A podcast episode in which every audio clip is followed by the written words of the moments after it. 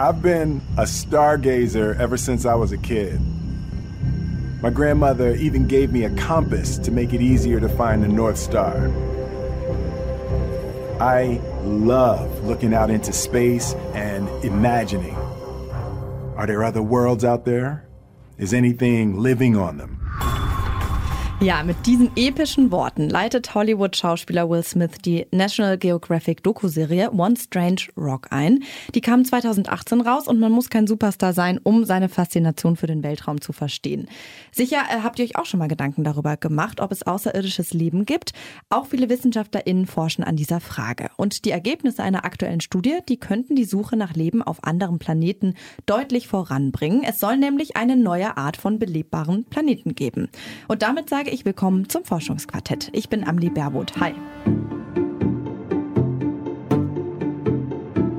Das Forschungsquartett. Wissenschaft bei Detektor FM.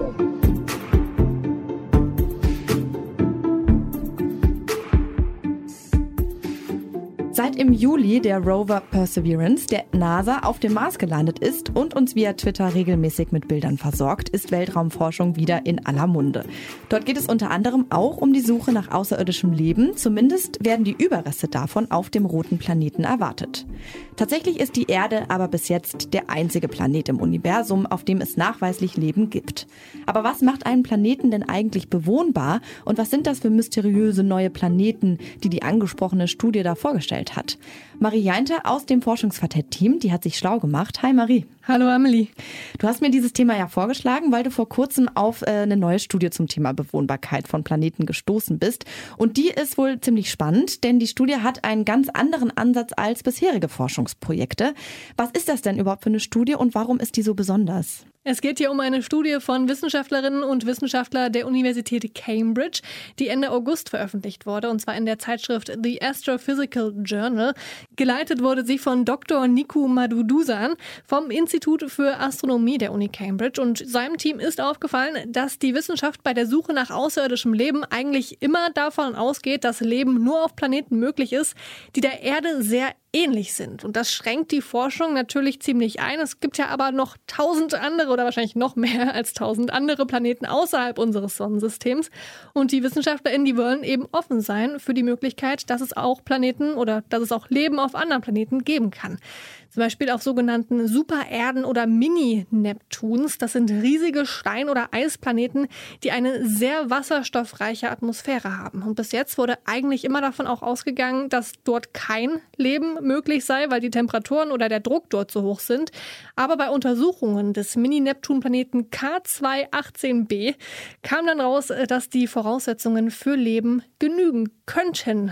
Deswegen haben die WissenschaftlerInnen jetzt eine neue Klasse von Planeten bestimmt, sogenannte Hysien oder Hyzean-Planeten oder auch Welten genannt.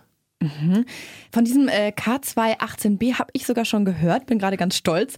Aber bevor wir uns diesen Hysian oder Hyzian-Planeten genauer anschauen, lass doch erstmal noch mal kurz die Basics klären. Was macht denn einen Planeten überhaupt belebbar? Ja, ist wahrscheinlich ein guter Startpunkt, um zu verstehen, was an diesen neuen Erkenntnissen jetzt so besonders ist. Ich habe darüber mit Laura Kreitberg gesprochen. Sie kommt aus den USA und ist seit vergangenem Jahr Direktorin am Max-Planck-Institut für Astronomie in Heidelberg und erforscht die Atmosphäre von Exoplaneten. Das sind Planeten, die um einen Stern kreisen, der nicht die Sonne ist. Und Laura Kreitberg meint, dass die Definition von Habitabilität, also von Bewohnbarkeit in der Wissenschaft ziemlich umstritten ist. Aber die geläufigste Definition ist diese. The canonical definition of habitability is a planet that has appropriate temperatures for liquid water on its surface. We think that water is an essential ingredient for life, at least life as we know it. While we could get really creative and imagine other types of life, it's a really useful starting point as we start to process all of these other planets that we're detecting around other stars. Also das Vorhandensein von Wasser ist schon mal der Hauptfaktor für alles Leben. Wir Menschen sind ja auch irgendwann mal aus dem Wasser gekrochen, aber natürlich gibt es noch andere Kriterien für das Entstehen von Leben. Da muss man sich auch nur mal die Erde anschauen. Hier hat zum Beispiel der Mond eine große Rolle gespielt. Also ne, die Tatsache, dass wir Gezeiten haben und dass die Bewegung des Wassers die Entstehung von Leben begünstigt hat. Aber eben nicht nur. Or even the fact that we have Jupiter in the outer solar system is a, a potential um, deflector for asteroids that may come in and cause a catastrophic impact on Earth. Jupiter's gravity can sort of attract those, those potential impactors away from us. Um, plate tectonics has been talked about as an important criteria for habitability. We know that on the Earth, carbon dioxide is is um, drawn back into the Earth's mantle thanks to weathering of rocks that are then um, pulled back into the mantle, drawing out that CO2 from the atmosphere. Es wird vermutet, dass der Jupiter quasi so eine Art Schutzschild gegen Asteroiden sei für uns auf der Erde Und ein weiterer Faktor für das Leben auf der Erde ist auch die Bewegung der Platten, also die Plattentektonik, weil es dadurch einen Kohlensäure-Kohlenstoffdioxidaustausch gibt, der eben essentiell ist für das Leben auf der Erde. Und Laura Kreitberg sagt, dass sie jetzt noch 50 weitere Dinge aufzählen könnte, die vermutlich auch dazu geführt haben, dass es Leben auf der Erde gibt. Aber sie sagt eben auch ähnlich wie die WissenschaftlerInnen aus Cambridge, dass wir offen sein müssen für neue Ideen und andere Arten von Umgebungen. Kommen wir also mal zurück zu diesen mysteriösen Haitian-Planeten. Was genau steckt denn da dahinter? Viel verrät ja schon mal der Name. Hycian oder Haitian ist zusammengesetzt aus Hydrogen, Wasserstoff und Ocean, Ozean. genau, weil diese Planeten aus einer sehr, sehr dicken Wasserstoffschicht bestehen, unter der sich dann eine riesige Ozeanschicht befindet. Also ja, ein riesiger riesiger Ozean. Ich glaube, das können wir uns gar nicht vorstellen, wie, wie groß das sind oder über welche Maßstäbe wir hier sprechen. Forschende gehen davon aus, dass Heißienwelten zwei bis dreimal größer sein könnten als die Erde und dass es dort bis zu 200 Grad heiß werden könnte. Eigentlich zu warm für Lebewesen, aber durch diese dicke Wasserstoff-Ozeanschicht, die es dort eben gibt, sei Leben dort eben doch möglich. So zumindest die Theorie. Mhm, spannend. Ja, Ozeane haben wir auf der Erde ja auch, aber es ist eben deutlich kälter bei uns. Was unterscheidet diese Planeten denn noch von unserem Heimatplaneten? Ja, du hast recht. Wir haben auf alle Fälle Ozeane. 71 Prozent der Erdoberfläche ist ja bekanntlich mit Wasser bedeckt. Und dann gibt es aber noch diese 29 Prozent, die mit Gestein bedeckt ist hier bei der Erde. Das ist eben bei den Heißienplaneten nicht der Fall. Der besteht oder die bestehen eben nur aus Ozean. Außerdem geht Laura Kreitberg davon aus, dass die Plattentektonik dort ganz anders funktioniert und dass die Erdanziehungskräfte auch viel höher sind als hier auf der Erde. Und sie hat mich auch darauf hingewiesen, dass wir ja noch gar nicht wissen, ob diese Planeten wirklich existieren. Das sind nur hypothetische Annahmen. Bis jetzt wurden diese speziellen Konditionen der Hyzien-Planeten nur bei dem Planeten K2-18b festgestellt, den wir vorhin schon angesprochen haben.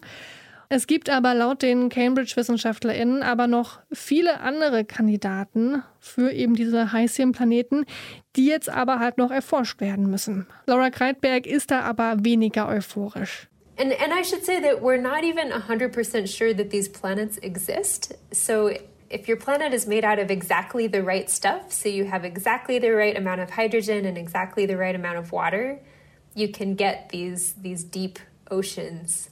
Uh, but it's kind of finely tuned, and so if you have too much hydrogen um, or or not enough water, the you wouldn't get an ocean. Instead, the temperature would increase and increase and increase so much that at the the rock boundary layer, it would be so hot that the rock would melt into lava. So it's not totally certain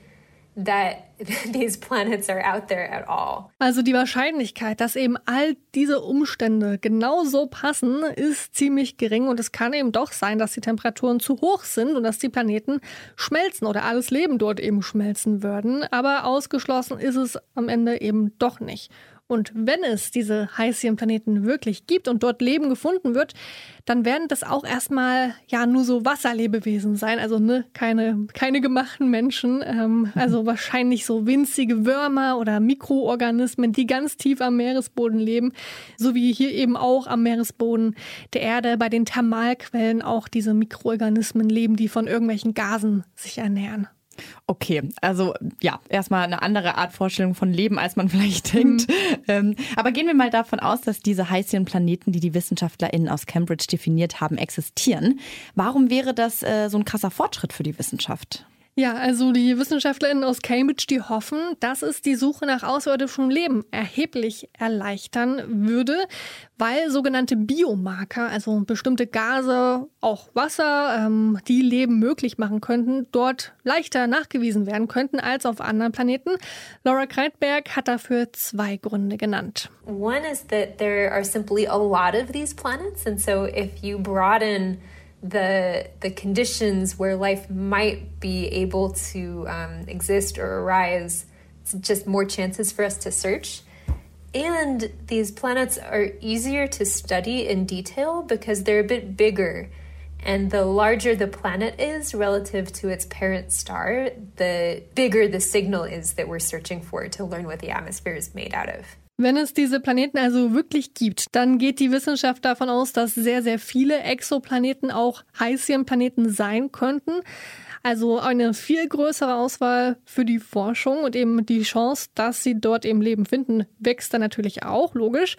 Und diese Heißhirnplaneten, die sind viel, viel größer als andere Planeten. Nochmal zur Erinnerung, Exoplaneten, die kreisen ja immer um einen Stern und der ist meistens so hell, dass die eigentliche Planetenoberfläche ziemlich blass erscheint dagegen und dass die WissenschaftlerInnen darauf einfach keine Signale mehr wahrnehmen können, zumindest mit der Technik, die wir heute haben. Wenn man jetzt zum Beispiel mal die Erde von richtig, richtig weit weg äh, sich anschaut, und ich meine jetzt wirklich richtig weit weg, auch weiter als die internationale Raumstation und so weiter, ähm, dann wäre die Erde auch 10 Milliarden Mal blasser als die Sonne, was ja unser Stern ist. Ne? Ja, also je größer der Planet ist, desto besser kann unsere Technik auch Ergebnisse liefern. Okay, alles klar. Ähm, beziehungsweise, ja, wir sind jetzt schon in ein richtiges Nerdgespräch abgedriftet. Deswegen, ich fasse nochmal zusammen. Sogenannte Heißchen-Planeten oder Welten sind riesige, von Wasserstoff und Wasser bedeckte Himmelskörper, die um einen Stern kreisen und auf denen es Leben geben könnte. Im Moment werden sie aber nur vermutet. Aber falls es die gibt, wie die WissenschaftlerInnen sie sich vorstellen, dann könnten wegen ihres häufigen Vorkommens und ihrer Größe relativ leicht Leben auf ihnen gefunden werden, richtig? Richtig, hier ist alles sehr, sehr kompliziert und abstrakt, aber doch ziemlich spannend, finde ich. Finde ich auch. Du hast es auch gut erklärt. Und zum Schluss noch eine große Frage. Warum suchen wir denn überhaupt nach Leben auf anderen Planeten? Also, du kennst es ja bestimmt auch, jetzt gerade nach deiner Recherche, dass man sich manchmal bei dieser ganzen Weltraumforschung auch so ein bisschen an den Kopf fasst und denkt, die Suche nach Leben, ja, irgendwie spannend und wäre ja auch nett, aber who cares? Hm, und vor allem das ganze Geld, was da auch reinfließt. Ne? Was, haben wir, was haben wir am Ende davon? Ich finde, diese Frage darf man ruhig mal fragen. Das ist ja, wie gesagt, sehr abstrakt. Und ich habe die Frage auch Laura Kreitberg äh, gefragt. I think it is one of the great privileges of modern civilization that we have the technology to be able to even begin to ask these questions. Um, and wondering about whether there's any other life out there has been I, I think a question that humans have been interested in for thousands of years. If you go back to the earliest recorded um, writing, people were wondering are we alone? Are there other planets? Um, and it, it's such a privileged time in history that we know now that there are many, many other Earth like planets in the galaxy. Um, and to even take the next step to begin searching their atmospheres to see if they're inhabited. Also Einfache Antwort. Wir suchen nach Leben auf anderen Planeten, eben weil wir es mittlerweile können und weil die Frage nach außerirdischem Leben die Menschheit schon seit Jahrhunderten umtreibt. Also warum, warum nicht? Ne? Außerdem hat sie mir noch erzählt, dass die Suche nach Aliens und anderen Lebensformen natürlich viele Menschen auch dazu inspiriert, sich überhaupt mit dem Weltraum zu beschäftigen und sich dadurch auch die Weltraumtechnik immer und immer weiterentwickelt.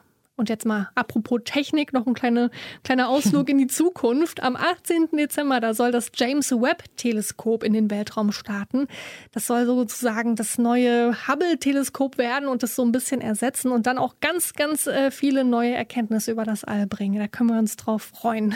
Ja, vielleicht gibt es ja dann ein neues Gespräch hier zwischen uns. Äh, ich bin auf jeden Fall gespannt und finde es ja auf jeden Fall schon auch aufregend, über diese ganzen fremden Planeten und Lebenswelten zu hören. Ich hoffe, euch geht's auch so und wir konnten euch für den Welt Weltraum und diese potenziell neue Art von Planeten, die Heißchen-Planeten, begeistern. Danke dir, Marie, für deine Recherche. Gerne. Das war's mit dieser Folge vom Forschungsquartett. Lasst uns doch gerne wissen, wie es euch gefallen hat, zum Beispiel per E-Mail an forschungsquartett.detektor.fm. Und ihr könnt dem Podcast natürlich auch gerne folgen für viele weitere spannende Einblicke in die Welt der Wissenschaft. Das Forschungsquartett, das gibt's auf Detektor FM und in eurer Podcast-App.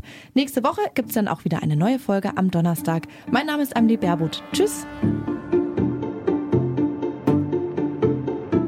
Das Forschungsquartett. Wissenschaft bei Detektor FM.